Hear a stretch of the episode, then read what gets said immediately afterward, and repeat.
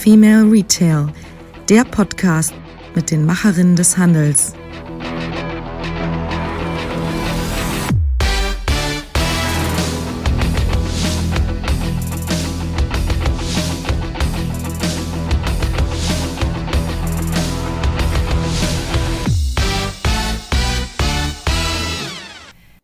Ja, und da sage ich Hallo und herzlich willkommen zu einer neuen Ausgabe des Female Retail Podcasts, nämlich zur Folge 81.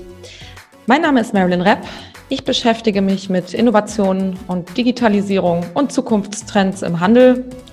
Und wir beschäftigen uns heute mit einem ganz speziellen Thema, das immer wichtiger wird im Bereich des stationären Handels, nämlich mit dem Erlebnishandel oder auch dem dritten Ort. Ja, Immer mehr Marktanteile wandern in den Onlinehandel. Das ist, glaube ich, ein Prozess, der nicht mehr aufzuhalten ist. Der Handel ist heute vornehmlich nicht mehr nur Versorger, weil er Waren des täglichen Bedarfs hat, sondern er ist vor allem Erlebnisbietender, weil die Waren des täglichen Bedarfs, die kann ich auch online kaufen. Ja, der Erlebnishandel, mit dem Begriff möchten wir uns heute ein bisschen genauer beschäftigen, denn der stationäre Handel hat heute immer noch ganz große Pluspunkte an seiner Seite die es aber ganz zielgerichtet einzusetzen gilt. Und genau da wollen wir heute ein, ansetzen und erklären, was ist denn das Erlebnishandel, was ist denn das dritte Ort, das ist nämlich der spezielle Fachbegriff dafür. Und was kann ich denn als kleine Händlerin oder kleiner Händler auch direkt bei mir umsetzen? Wie kann ich diese Erkenntnisse aus der Wissenschaft für mich nutzen, um die Kunden zu mir in den Laden zu holen und die Vorteile, die ich im stationären Handel habe, nämlich die persönliche Beratung, die persönliche Ansprache, besser nutzen zu können. Ja, es hat sich äh, viel getan in den letzten Jahrzehnten. Die neue, die größte, die wichtigste Kundengruppe heute sind nämlich die Millennials und auch die Generation Z. Das äh, sind die beiden Generationen, die jetzt die größte Konsumentengruppe schon darstellen. Sie alle sind nach 1984 geboren und haben ganz spezielle und vor allem steigende Ansprüche an Produkte und auch an die Vermarktung dieser Produkte. Ja, sie sind mit einem ganz anderen Lifestyle-Kanon aufgewachsen und ihnen sind Werte wie Authentizität wichtig, Nachhaltigkeit, personalisierte Produkte. Das sind alles Dinge, die diesen Millennials und eben der Generation danach wichtig sind. Und darauf kann man natürlich besonders gut eingehen, wenn man weiß, wie. Ja, diese Leute haben noch einen Vorteil äh, für sich selbst in der Tasche und vielleicht für den einen oder anderen Verkäufer oder Händler manchmal einen Nachteil, denn sie haben das Wissen der Welt in ihrer Tasche und innerhalb weniger Minuten ergoogeln sie sich alles über ihre Produkte, was sie wissen müssen. Ja, die Kundin von heute will also gute Qualität, guten Service, eine gute Auswahl und ein hohes Maß an Personalisierung, soweit so anspruchsvoll. Diese Kundengruppe kauft extrem viel online, aber es gibt auch hier einen Wermutstropfen aus der Wissenschaft, denn der Handelsverband zeigt in seinen Studien seit Jahren immer wieder, dass es den einen Online-Käufer oder die Online-Käuferin, die ausschließlich online kaufen, überhaupt nicht gibt. Ja, warum soll also der Kunde von heute noch in den stationären Handel gehen? Richtig, es muss was geboten sein. Ich spreche hier von Aufenthaltsqualität, von einem Freizeiterlebnis und von einer sozialen Komponente. Sie müssen also zum Erlebnis werden, zum, wie die Experten sagen, dritten Ort. Ja, was ist denn das? Dritter Ort? Das hat zum Glück nichts mit dem stillen Ort zu tun. Scherz beiseite. Der Begriff wurde 1989 vom amerikanischen Stadtsoziologen Ray Oldenburg geprägt. Und gerade jetzt ist das für den stationären Handel aktueller denn je. Also der erste Ort ist der Wohnort, wo man es sich äh, so einrichtet, wie es einem gefällt. Der zweite Ort ist der Arbeitsplatz.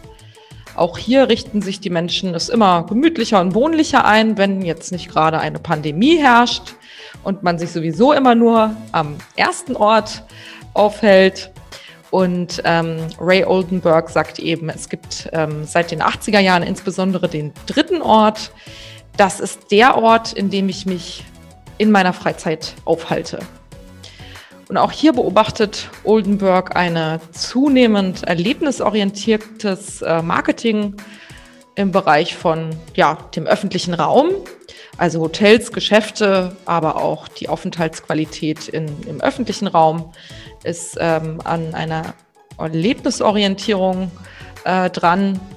Und äh, zu den klassischen Freizeitorten wie Kino, Fußballplatz oder Stammkneipe kamen dann in den 80ern eben die Shopping Malls, die Events und die Coffeeshops hinzu. Und da sind wir eigentlich auch schon bei einem Beispiel, wo das ganz besonders gut gelungen ist, nämlich Starbucks. Die amerikanische Kaffeehauskette wurde mit diesem Konzept weltberühmt. Also ja, das äh, Café wird also zum zweiten Wohnzimmer, zum persönlichen Lebensraum, der emotional hoch aufgeladen wird. Immer gut für Marken natürlich, ne? Wenn die Marke emotional aufgeladen wird und das auch noch positiv besetzt ist. Ja, bei Starbucks fühlt man sich wohl, hier verbringt man gerne Zeit und hier konsumiert man natürlich auch gerne. Und ähm, der CEO von Starbucks, Howard Schulz, machte deutlich, wir wollen unseren Gästen also ein drittes Zuhause bieten, eine Oase zwischen Heim und Arbeitsplatz, wo man sich mit Freunden trifft. Ja, Unterhaltung und Vergnügen sind also die Stichworte der modernen Händlerin. Wir wollen Plätze zum Entspannen, freien Online-Zugang, also Internetzugriff, WLAN. Wir wollen vielleicht auch den ein oder anderen Snack vor Ort. Wir wollen Erfrischungen, saubere Toiletten. Und vor allem wollen wir weg von langweiligen Konzepten, von dem reinen Lagern und Präsentieren von Waren und Produkten. Ich glaube, das lockt heute niemanden mehr hinterm Ofen vor. Ich möchte an der Stelle noch ein anderes Beispiel anführen, das äh, mir persönlich ganz besonders vor ein paar Jahren ins Auge gefallen ist. Ähm, denn Lush macht das par excellence. Lush ist ein britisches Kosmetikunternehmen, das vor allem Seife, Duschgel und Badeartikel verkauft. Und äh, ich erkläre Ihnen jetzt mal ganz kurz zusammengefasst, wie die es schaffen, dass jegliche Preissensibilität bei den Kundinnen und Kunden nahezu komplett ausgeschaltet ist.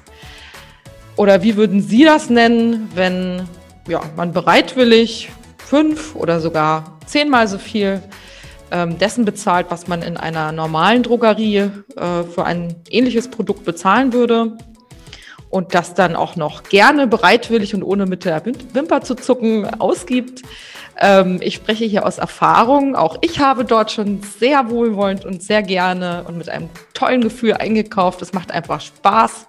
Es bringt ein Gefühl des Erfolgs und der Befriedigung, denn es ist bunt, es riecht gut, es sind junge, hippe Verkäuferinnen und Verkäufer vor Ort, die einen sofort freundlich begrüßen und auf einen und seine eigenen individuellen Bedürfnisse eingehen. So weit, so normal. Das sollte eigentlich jeder gute Laden so drauf haben oder jeder Verkäufer, jede Verkäuferin sollte eben freundlich ähm, und individuell unterwegs sein. Aber bei Lush passiert auch was. Ich erinnere mich an einen Spaziergang mit meiner Familie in Verona. Da war ich unterwegs mit meiner Mutter und meinem Bruder und meiner Schwester und wir spazieren da so durch die Fußgängerzone und kommen eben an einem solchen Lush vorbei. Und hat sich sofort was getan. Also die Fußgängerinnen und Fußgänger wurden reingelockt in den Laden. Es war was los, es duftete und äh, es wurde uns also gleich mitgeteilt, dass jetzt hier gleich was ganz Besonderes äh, passiert, nämlich es beginnt die Präsentation der Badebomben. Also die Verkäuferin hatte vor sich eigentlich schon außerhalb des Ladens einen Waschtisch aufgebaut, wo sie also laut und ähm, ja mit viel Spaß und Freude, ich weiß nicht, ob auch noch Musik lief, ähm, hier Badebomben ähm, hochgehen ließ in diesem Waschbecken. Und es sammelten sich also ganz schnell ganz viele äh, Fußgänger und Fußgänger vor diesem Laden und außenrum. Und sie rief dann also ähm, den Zuschauerinnen dazu, ihr könnt auch super gerne jetzt Videos machen und die online stellen und nutzt diesen oder jenen Hashtag dafür. Und das haben die Leute gemacht. Die haben ihre Handys gezückt, haben das ganze Spektakel aufgenommen, haben es dann hochgeladen und ihren Freundinnen und Freunden sofort bei Instagram, Facebook und sonstigen sozialen Medien eben gezeigt, dass sie jetzt eben bei Lush sind. Und ähm, Sie können sich vorstellen, Also die ähm, Zuschauerinnen und Zuschauer, die das also verfolgt haben, die sind dann nicht sofort weitergegangen, sondern sind in den Laden rein, haben sich umgeguckt und haben vielleicht die eine oder andere Badebombe dann mitgenommen, die also etwas teurer ist, als wenn man sonst eine Badebombe kauft. Ne? Preissensibilität ausgeschaltet, das Erlebnis hat äh, einen überzeugt und ähm, es hat Spaß gemacht und ähm, wenn das der Fall ist, dann teilt man das auch noch mit seinen Freunden und erhält auch noch die Reichweite seiner Kundinnen und Kunden oder auch nur der Zuschauerinnen, die dort vor Ort waren. Ja, und jetzt möchte ich Ihnen äh, so einen Sechs-Schritte-Plan mit an die Hand geben, wie man also auch bei sich im Laden einen solchen dritten Ort schaffen kann. Erstens, ganz zu Beginn steht natürlich immer die Frage, was will mein Kunde, was will meine Kundin? Wer ist das überhaupt? Und was kann für sie oder für ihn spannend sein oder was ist vielleicht überhaupt nicht spannend. Da kann man natürlich auch sehr gerne ins äh, Gespräch gehen mit den Leuten vor Ort und vielleicht auch mal ein paar konkrete Vorschläge machen und mal testen, wie die Kundinnen und Kunden darauf reagieren. Jedenfalls sollten Sie eine Geschichte erzählen. Eine Geschichte, ein Storytelling, wo dann eben auch die Produkte, die man so hat, eingebunden werden. Zweitens, der dritte Ort weckt Aufmerksamkeit. Er lockt die Kundinnen und Kunden rein. Und das macht man natürlich nicht nur vor dem Laden, sondern digital auch auf Social Media. Dort präsentiert man sich und äh, lockt von dort aus eben die Leute zu sich in den Laden. Drittens, es gibt einen inszenierten Spaziergang innerhalb meines Geschäfts. Also stellen Sie sich die Frage, wie sieht die Kundenreise in Ihrem Geschäft aus und wie gestalten Sie diese Reise? Lenken Sie die Augen und die Aufmerksamkeit auf das, ähm, lenken Sie die Augen und die Aufmerksamkeit Ihrer Besucherin oder Ihres Besuchers ganz bewusst. Viertens, es gibt einen roten Faden. Sie müssen wissen, für welche Werte stehen Sie und vermitteln Sie diese Werte in Kombination mit ihrem Storytelling und ihrem geführten, gelenkten, inszenierten Spaziergang. Fünftens, der dritte Ort hat eine Hauptattraktion, zu der der Kunde oder die Kundin dann geleitet wird. Bei Lush wäre das also jetzt die Badebomben-Explosion gewesen. Und so sollten Sie sich also für Ihren dritten Ort auch überlegen, was ist Ihre Attraktion, was möchten Sie bieten, was möchten Sie hier inszenieren, was soll in den Mittelpunkt der Aufmerksamkeit gestellt werden. Und sechstens, der dritte Ort bietet Erholung von der Alltagshektik und steigert die durch Erlebnisse und ähm, Events die Aufenthaltsdauer an diesem speziellen Ort. Und durch spezielle Angebote kann man das eben machen, wie zum Beispiel Getränke, WLAN. Ähm, vernetzen Sie sich vor Ort mit Partnern in Ihrer ja, Umgebung. Das kann zum Beispiel dann eine Modenschau sein, ein Musikabend, eine Lesung, aber auch ein Vortrag zu ja, ihrem Wertekanon oder auch zu ihren Produkten ähm, und ähm, ihrem Storytelling. Also es sollte ja nicht immer über ein Produkt gehen oder über, es soll ja keine Verkaufsveranstaltung äh, sein, sondern ein Vortrag über ein produktnahes ähm, Happening sozusagen. Und all das kann natürlich auch in einem stationären Geschäft stattfinden. Warum nicht? Also hier schließt sich der Kreis von drittem Ort, Erlebnishandel und Eventbietenden. Und ich habe mir eine ganz tolle Expertin zu diesem Thema eingeladen, die wir jetzt noch mit in diesen Podcast mit reinnehmen. Ich habe mir heute Retail-Expertin und Unternehmerin Nicole Throck Stanley eingeladen. Mhm Sie ist eine absolute Expertin in dem Bereich, den wir heute behandeln, nämlich Erlebnishandel und dritter Ort. Nicole, stell dich gerne selbst vor.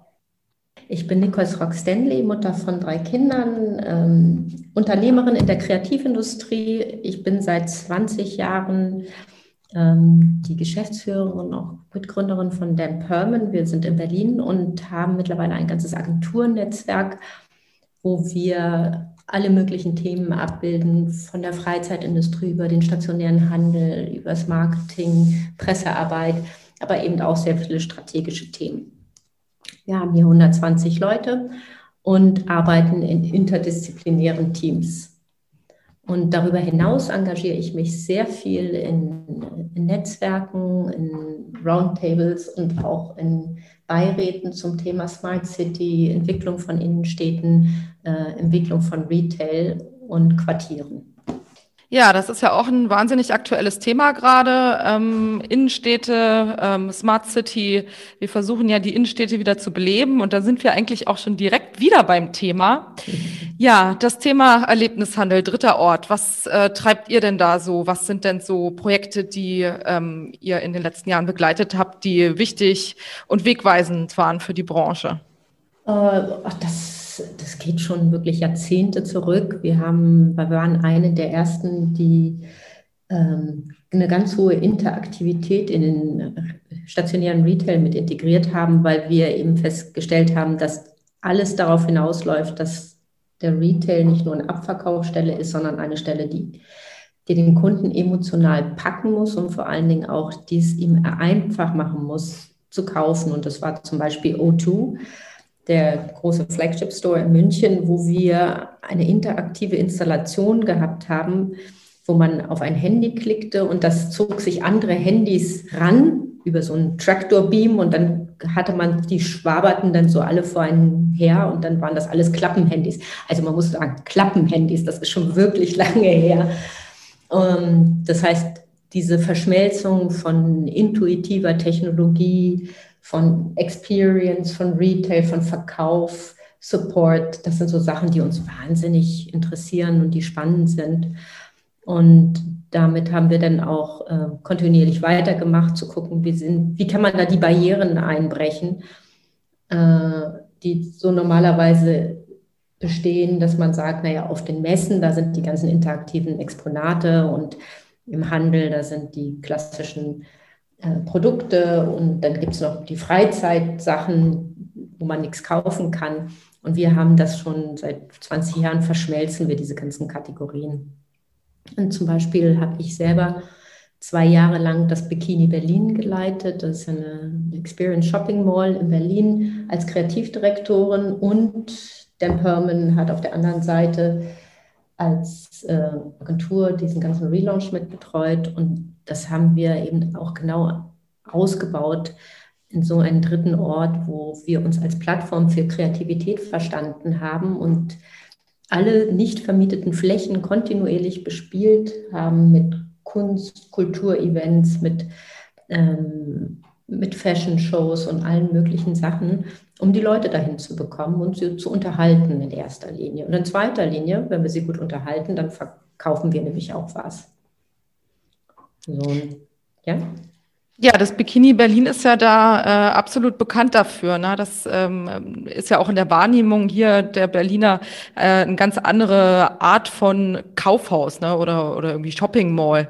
Ist ja wirklich komplett anders aufgebaut. Und ähm, ja, wie geht ihr denn äh, ran an solche Projekte? Also wenn ihr jetzt zum Beispiel, also wenn jetzt ein Händler zu euch kommen würde und sagen würde, ich möchte jetzt ein dritter Ort werden, ähm, ich möchte jetzt Erlebnisse bieten und die Menschen emotional packen und binden und Erlebnisse bieten.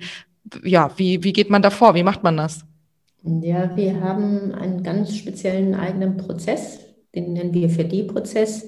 Der heißt Discover, Dream, Develop, Do. Der basiert im Grunde genommen auch auf Bauscheinen von Design Thinking und Innovation Sprints, weil wir glauben, dass die Realität heutzutage so unfassbar komplex geworden ist, dass wir ähm, ko-kreativ arbeiten mit den Leuten, die zu uns kommen, weil die kennen natürlich ihren Ort, ihren Laden, ihre Kunden zu 150 Prozent und wir haben aber sehr, sehr gute Prozesse und eben auch extrem viel Expertise und Kreativität und die Sachen werden in diesem Prozess fusioniert. Und ähm, in dem ersten Schritt Discover gibt es verschiedene Audit-Formate teilweise, wenn man so sowas hat wie eine Shopping Mall oder so ein Mixed-Use-Konzept, es kann aber auch eine ganze Innenstadtlage sein oder ein Quartier, dann sind das oftmals 200 bis 300 Dimensionen, die wir überprüfen, von der Zuwägung, der, des Marketings, der Beleuchtung, Beduftung und solchen Themen. Und darauf basierend gibt es dann strategische Positionierung. Das ist alles noch sehr viel Fleißarbeit und dann kommt aber die Dream-Phase und das ist die schönste Phase im Grunde genommen, wenn man nämlich alles zusammengetragen hat, dass man dann ohne Limit denkt. Und die meisten haben ja verlernt, dieses groß zu denken, weil sie immer in Problemstellungen denken und nicht einfach mal frei in Möglichkeiten. Und äh, dann macht man wirklich den Kopf ganz weit auf, um auch an die verrücktesten Ideen zu kommen. Und wir haben das sogar teilweise schon gemacht, dass wir ganze Schulklassen eingeladen haben für Projekte. Ähm, Träume deine Stadt hieß das denn. Und äh, die Kinder haben dann ihr idealtypisches Store-Konzept, Shopping Mall gebastelt und entwickelt und das waren so tolle Ideen. Da ist einem das Herz aufgegangen, weil die natürlich nicht in Problemen denken, die denken nur in Möglichkeiten. Und mit solchen Iterationen führen wir die Sachen dann wieder zusammen.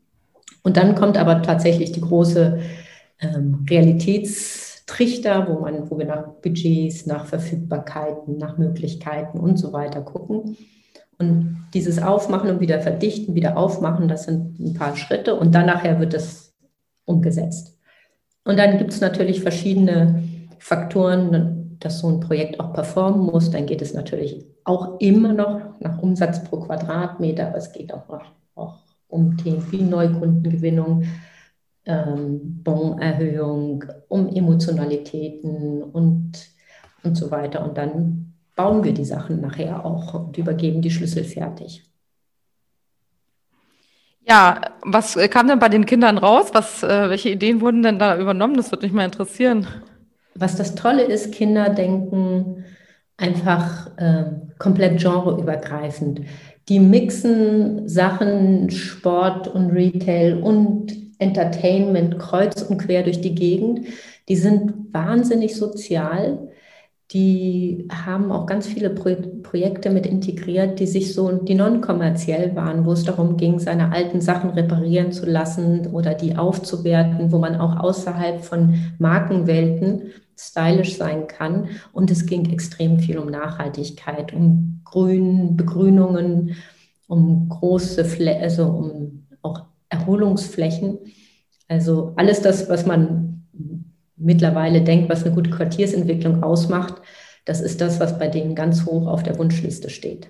Und dann natürlich, was ich am allerschönsten finde, ist dieses Thema narrative Architektur. Also Architektur, die nicht Glas und Stahl und Beton ist, sondern die Geschichten erzählt, wo man von außen schon denkt, wow, das ist ein Bonbon, der explodiert ist, also, wo man richtig Freude kriegt, darauf loszugehen. Das sind so Themen, mit denen sich Kinder dann auseinandersetzen. Ja, spannend. Also ihr seid ja eine Kreativagentur und ich glaube, da lohnt sich tatsächlich mal rechts und links zu gucken ne? und äh, vielleicht auch mal ganz andere Leute mhm. hinzuzuziehen. Ähm, interdisziplinäre Teams sind ja immer ganz wichtig beim kreativen Prozess. Warum nicht einfach mal äh, Kinder dazu holen? Spannender mhm. Ansatz, ja, sehr schön. Ähm, wir sehen ja jetzt gerade de den äh, inhabergeführten stationären Einzelhandel leiden, auch unter der Pandemie äh, mhm. insbesondere den Textil- und den Schuhhandel. Was würdest du denn sagen? Also wenn jetzt mal, sage ich mal, so eine Schuhhändlerin auf dich zugeht und sagt, ach na ja, also wir wollen jetzt hier irgendwie ein bisschen mehr Erlebnisse schaffen, dritter Ort, was kann ich denn jetzt tun? Mhm. Was würdest du da empfehlen? es kommt immer ein bisschen drauf an, wie groß so ein Händler ist.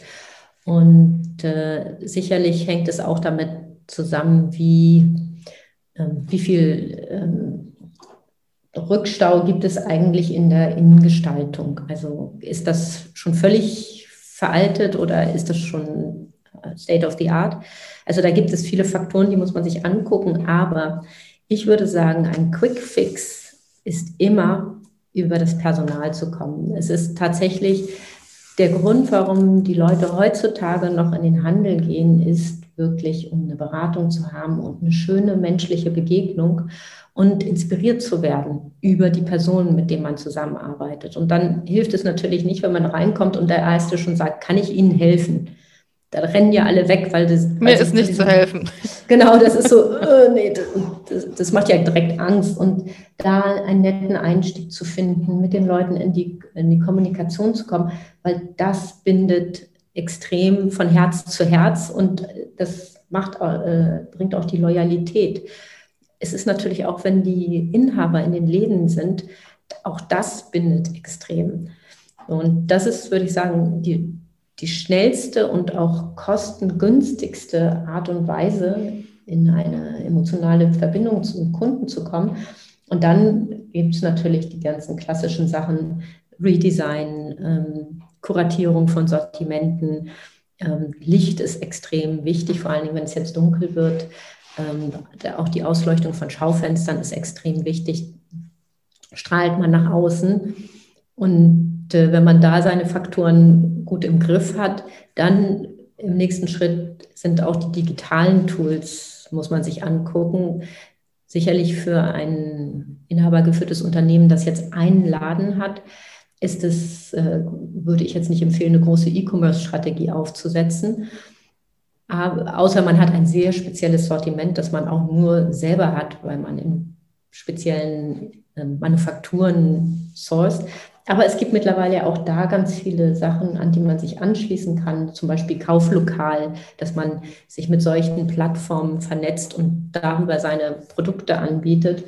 Oder auch mit Google Inventory, dass wenn Leute googeln und sagen, ich möchte die und die Sneaker haben, dass dann die Sneaker, die man selber in seinem ähm, Laden hat, dort mit auftauchen, weil dann können die Konsumenten ja immer noch entscheiden, ob sie zu mir kommen oder ob sie es im Internet bestellen. Und oftmals gehen sie lieber in, zu einem Händler, weil sie sich das ja auch angucken wollen.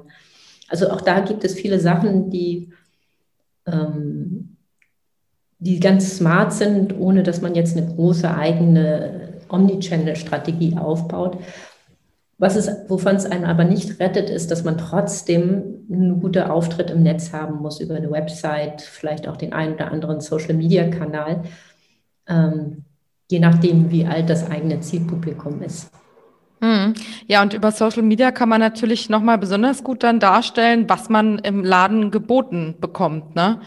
Ähm, hast du denn mhm. da irgendwie so einen Allround- äh, Tipp, was an äh, digitalen Technologien ähm, ja im Bereich Erlebnis, äh, Feeling äh, besonders greift, was man haben muss? Hat es was mit äh, Digital Signage zu tun? Was ähm, ja ist State of the Art?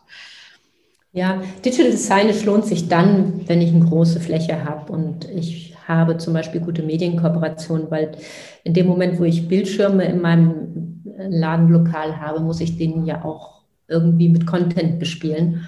Und das ist immer nicht so einfach, wenn man nicht eine Agentur im Hintergrund hat oder Medienkooperation an, also selbst da hochaffin ist. Äh, es gibt aber auch Möglichkeiten, zum Beispiel, dass man mit ähm, Instagram relativ große Reichweite aufbauen kann, wenn man dann da eine Affinität zu hat, immer vorausgesetzt das.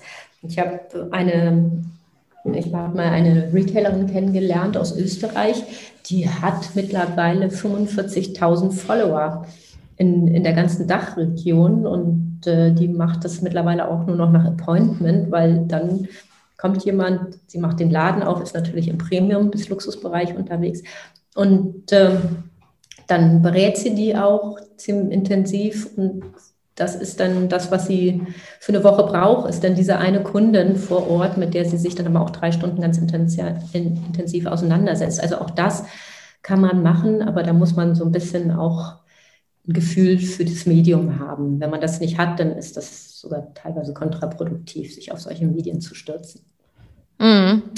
Ja, das ganze Thema Social Media ähm, bearbeiten wir ja auch bei Zukunft des Einkaufens hoch und runter, höchst mhm. relevant äh, für alle Händlerinnen und Händler, gerade auch die stationären, wie du es gerade angesprochen hast.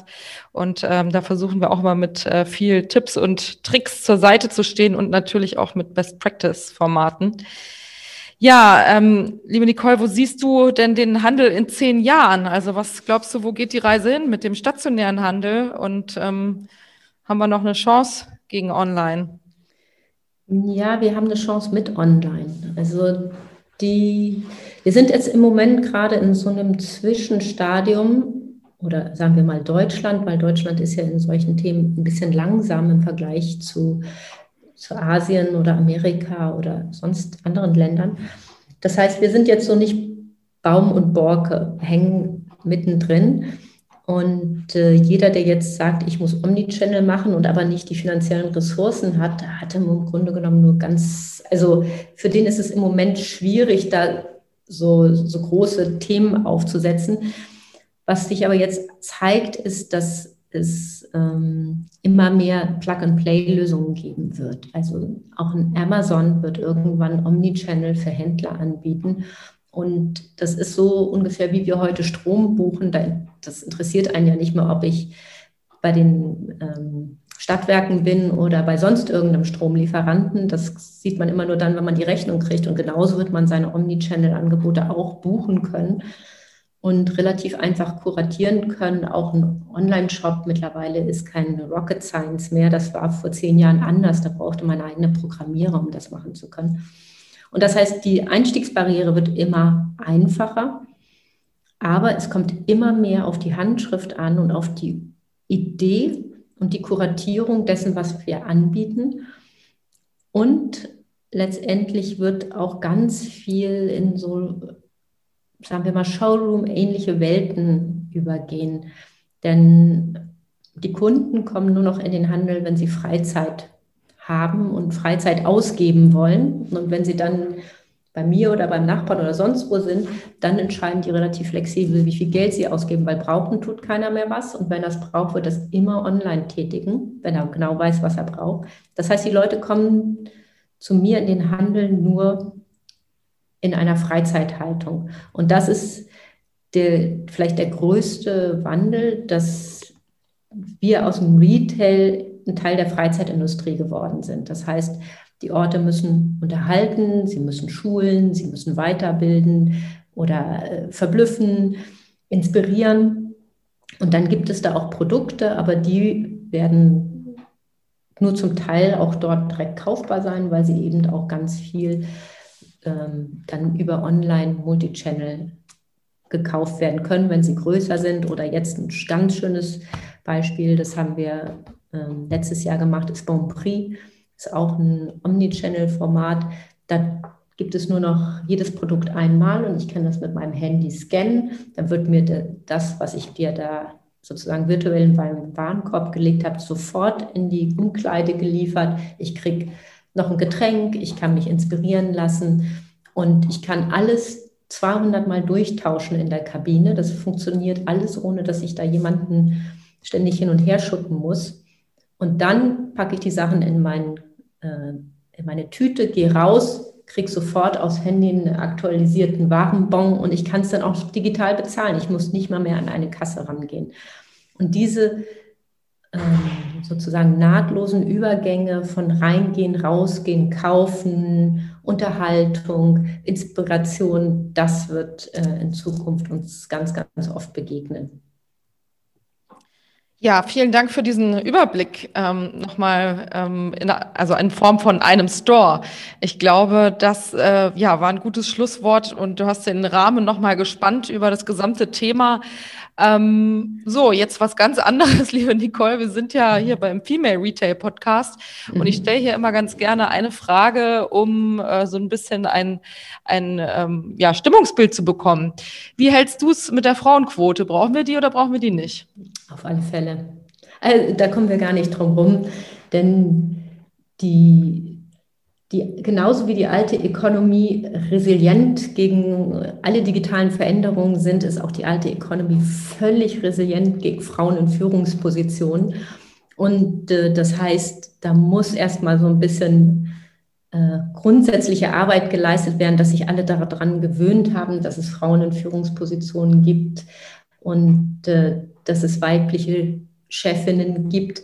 Und dann kann man die Sache auch wieder zurücknehmen. Aber ich glaube, da brauchen wir sonst die nächsten 20 Jahre noch dazu, bis, bis das äh, sich äh, mal ausgependelt hat und wir eine, eine Gleichheit haben. Mhm. Es gibt da so ein, bei mir so eine kleine Anekdote. Als ich ungefähr elf war, da gab's, ähm, saß ich bei meinem Vater so mit auf dem Sofa und meine kleine Schwester, die ist zwei Jahre jünger, die saß, wir saßen da so rechts und links von meinem Vater und dann kamen die Nachrichten und dann ging es darum, um Emanzipation und Alice Schwarzer und Frauenbewegung. Und dann guckten wir beide meinen Vater ganz fragend an, so, ist das jetzt gut, ist das nicht gut? Und dann er drehte sich um zu uns und meinte, ich finde das gut, ich habe zwei Töchter. So 20 Jahre später, 30 Jahre später, ähm, sitze ich mit meinen drei Töchtern auf dem Sofa, wir gucken die Nachrichten, es geht um Frauenquote und ich denke, hey, das Thema kenne ich, 30 Jahre nicht wirklich was passiert. Ich glaube, jetzt ist es mal langsam Zeit. Ich kann ja nicht noch mal warten, dass meine drei Töchter dann irgendwann, wenn sie in die Position kommen, dass es um, äh, um die gläserne Decke geht, dass die dann sagen, ja, hm, jetzt müssen wir noch mal 20 Jahre warten, bis unsere Töchter dann so weit sind. Also jetzt haben wir lang genug gewartet, jetzt muss mal auch was passieren. Mhm. Ja, und vor allem, wenn man sich die aktuellen Zahlen anguckt, also es kam ja jetzt erst vor ein paar Wochen äh, die neuen DAX-Zahlen äh, und äh, die Frauen, den Frauenanteil äh, dort betreffend heraus. Und ähm, ja, es gibt im Gegensatz zu 2019 noch weniger Frauen in den DAX-Vorständen. Das ist also genauso, wie du es sagst. Ähm, wir kommen hier irgendwie nicht vorwärts und jetzt muss irgendwie auch eingegriffen werden, weil ähm, wir schaden uns unserer Wirtschaft selbst. Ich glaube, das verstehen viele nicht. Ähm, wenn andere Länder aufholen und mit Diversität schlicht erfolgreicher sind, dann müssen auch wir versuchen, hier aufzuholen. Ja. Kann ich, unterschreibe ich in Pink mit drei ja. Herzchen dahinter. Also absolut richtig. Ja, sehr schön. Dann möchte ich mich an der Stelle auch äh, sehr herzlich bei dir bedanken für das kurze und knappe und äh, inhaltsreiche Interview und äh, wünsche dir und deiner Agentur und allen anderen Initiativen alles Gute. Ja, ganz herzlichen Dank. Vielen Dank für das Gespräch. Ja, und ganz zum Schluss möchte ich noch einen Veranstaltungstipp mit auf die Reise geben. Am 17. November in ein paar Wochen wird es eine Online-Veranstaltung zum Thema Gründen im Handel geben. Mut und Moneten, was braucht es für die Gründung? Hier erzählen einige Gründerinnen aus ihrem Lebensweg, wie sie erfolgreich gegründet haben und was es dafür braucht. Venture Capital, ein gutes Netzwerk, Mut gehört natürlich dazu. Und äh, Sie werden hier berichten, das ist eine Kooperation der Diversity-Offensive des Handelsverbands Deutschland, gemeinsam mit dem Mittelstand 4.0 Kompetenzzentrum Handel und der Google Zukunftswerkstatt. Am 17. November um 17 Uhr geht's los. Eine Stunde Online-Veranstaltung und wir erzählen, was es braucht für die Gründung. Und äh, wer sich dafür interessiert, der klickt einfach auf Zukunft des oder auf einzelhandel.de. Und das war's dann auch schon mit unserer neuen Ausgabe des Female Retail Podcasts. Bis ganz bald und alles Gute.